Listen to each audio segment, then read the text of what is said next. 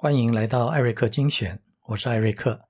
今天是中华民国一百一十二年九月七号，星期四。我们一样先来看一下刚刚收盘的美国星期三的股市。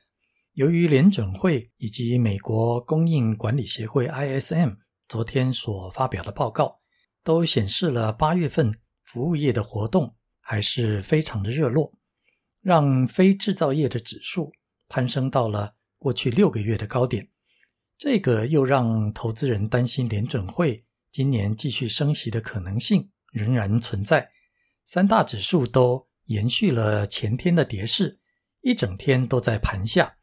收盘的时候，科技股的 n a s d a q 跌得最重，超过一个 percent；S M P 五百跟道琼则是分别跌掉了零点七跟零点六个 percent。个股方面下跌最多的。是苹果以及 NVIDIA 都大跌超过了三个 percent。欧洲的股市则是受到了石油价格持续攀升，可能会对物价产生的影响。昨天连续第三天的全面下跌。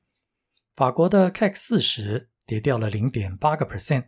英国跟德国虽然收盘前短暂的回到了盘上，不过收盘的时候还是小跌了零点二个 percent。日本的股市倒是因为日元昨天来到了十个月的新低水准，让包含汽车等等的出口相关类股大涨，尤其是丰田 Toyota 的股价更是创下了上市以来的最高纪录，带动了日经指数昨天连续第八天上涨，收盘的时候涨了零点六 percent，收在过去一个月的最高点。大陆的三大股市昨天开盘的时候。受到了人民币持续贬值的影响，指数都是开低。不过后来有消息说，中国人民银行有在出手稳住人民币，加上华为以及半导体相关类股的拉抬，上海的上证最后翻红，小涨了零点一个 percent，深圳的成指则是小跌了零点二个 percent，香港的恒生最后也能够稳住，收在平盘。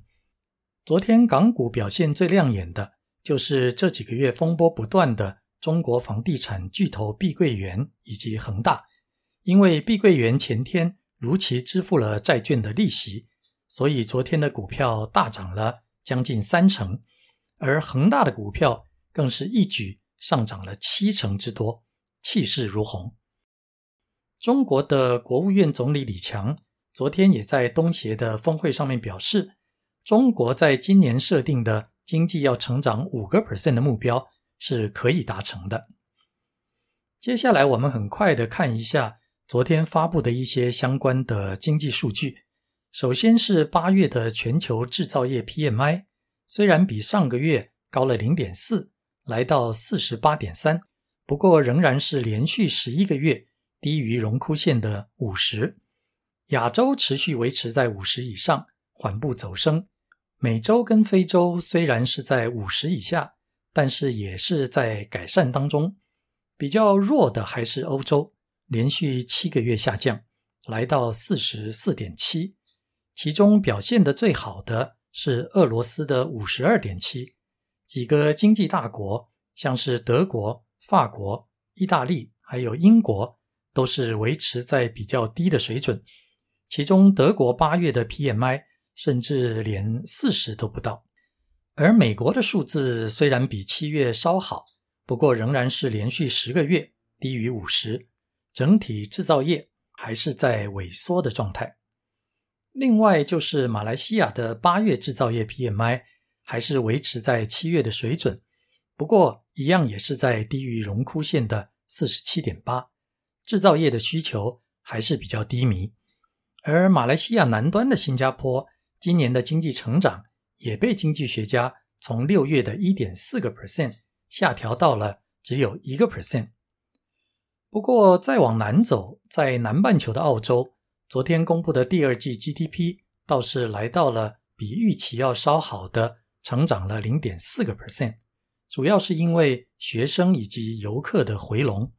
不过持续偏高的利率还是压抑了家庭消费的支出。让基本的商品和服务支出只小涨了零点一个 percent。接下来我们来看看两个值得关注的国际新闻，一个是英国仅次于伦敦的第二大城伯明翰 （Birmingham），它的市政府前天宣布破产，并且立即停止除了基本需求以外的所有公共支出。造成破产的原因，一方面是因为通货膨胀加上税收的减少，而另外。让财政状况雪上加霜的，就是十年前的一个法院判决，判决伯明翰市政府要赔偿市议会女职员，因为和男性职员同工却不同酬所造成的薪资差异。这项赔偿总额高达七亿六千万英镑，将近十亿的美金。伯明翰市政府因为再也没有能力负担，只好宣布破产。另外一个有趣的国际新闻，就是即将在这个周末展开的 G 团体二十国的峰会，主办国印度在晚宴的请帖上用的国名不是印度，而是叫做 Bhara。这个是源自印度教神话当中，印度第一位君王的名字叫做 Bharata，不知道有没有念对？因为印度这个名字是源自于外国的语言。所以，更改国名用来摆脱过去被奴役的历史，就曾经被多次的提出来。不过，这一次正式的印在国宴的请帖上，倒是透露出了印度总理莫迪很有可能会在这个月十八号召开的特别会议当中提出正式更改国名的决议案。如果获得通过，现在的印度就会变成另外一个名字了。我们前两天的节目里提到的，在慕尼黑所举行的德国国际车展，来自中国电动车品牌的大举压境所造成的震撼，持续的在燃烧。越来越多欧洲的产业分析师认为，中国的电动汽车对欧洲的汽车产业已经构成了真正的威胁，也认为中国汽车品牌在欧洲电动汽车领域的进步。可以让欧洲的车厂学习如何更有效地打入亚洲的市场。德国总理肖兹也宣布要投入一千一百亿的欧元来帮助德国电动车产业的发展。不过，相对于欧洲的开放态度，美国的拜登政府倒是寄出了许多保护美国汽车产业的方案，来阻止中国电动车进入美国。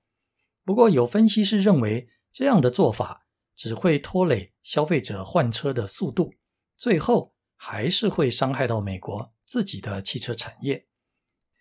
还有一个有趣的发展，就是汽车的厂商开始发展自有品牌的智慧型手机，用来搭配自家的电动车。